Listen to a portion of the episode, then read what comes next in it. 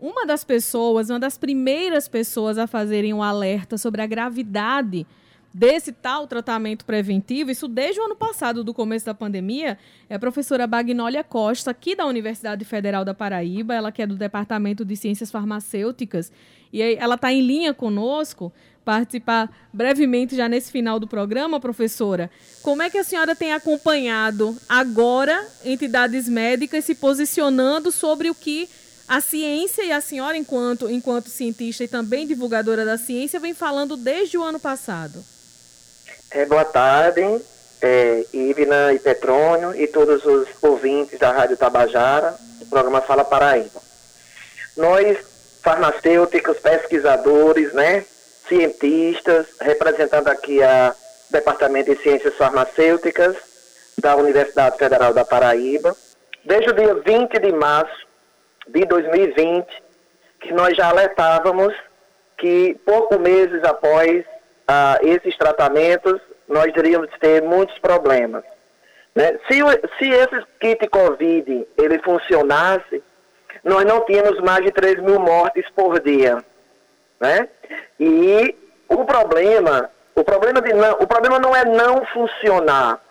Se um médico prescrevesse um medicamento para um paciente, medicamento que não tem eficácia para aquela doença, como é o caso da ivermectina, da hidroxicloroquina, da vitamina C, da vitamina D, da, é, esse, esse kit Covid todo aí. Se ele não fizesse nada para a doença, mas não fizesse nada para o paciente, era maravilhoso. Mas o problema é que esses medicamentos do kit Covid são ineficazes para a doença, mas alteram o funcionamento de órgãos que são essenciais para o organismo e principalmente para um paciente que venha contrair a Covid-19. Eu estou falando de que órgãos? Eu estou falando do coração, eu estou falando do fígado e eu estou falando dos rins. Esses são os, os, os, os alvos que esse kit Covid ataca e que o vírus também ataca. Por isso que as mortes estão aumentando, entre outras causas. Pois é, professora. Infelizmente, mesmo depois de todo esse tempo e de, das, dos estudos científicos sendo divulgados, ainda tem gente que acredita que essas medicações podem ter algum benefício. Ainda tem gente que toma essas medicações por conta própria e ainda tem profissionais de saúde receitando. Isso. É, eu acho que é, o momento, eu acho que todos os profissionais de saúde que defendem ou que acreditam é, esse kit Covid, acho que eles tinham que pôr a mão na consciência, colocar a outra mão no código de ética desses profissionais, porque não é só médico que faz essa prática, nós temos outros profissionais que também é, coadunam, é, ratificam e fazem isso eles deveriam pôr a, a, a mão na consciência e imaginar que nós estamos numa pandemia e que quando a gente está numa pandemia, a gente tem bilhões de pessoas no mundo afetadas por aquela doença. E se eu faço uso de medicamentos ineficazes, aqueles efeitos colaterais que apareceriam raramente fora da pandemia, agora quando eu submeto milhões de pessoas a esse tratamento, eu aumento a probabilidade dessas reações adversas e desses efeitos tóxicos aparecerem muito mais. Então, assim, a ciência não é religião. A ciência não é questão de fé nem questão de opinião.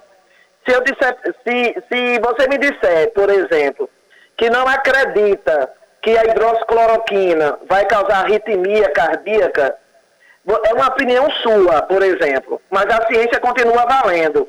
Ela vai causar arritmia cardíaca. Então, esse, esse comunicado das 50. Sim, outra coisa, deixa eu falar aqui com mais calma. A gente está tudo muito angustiado com tudo isso, né?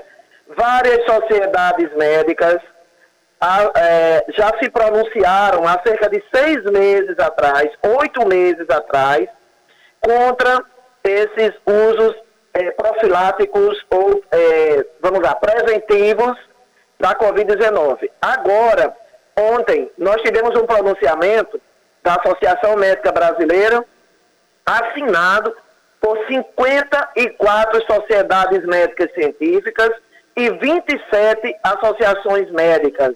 São 81 entidades médicas suplicando para que o nosso governo federal, para que os profissionais médicos não insistam nesse tratamento precoce com os medicamentos do kit Covid. Por quê?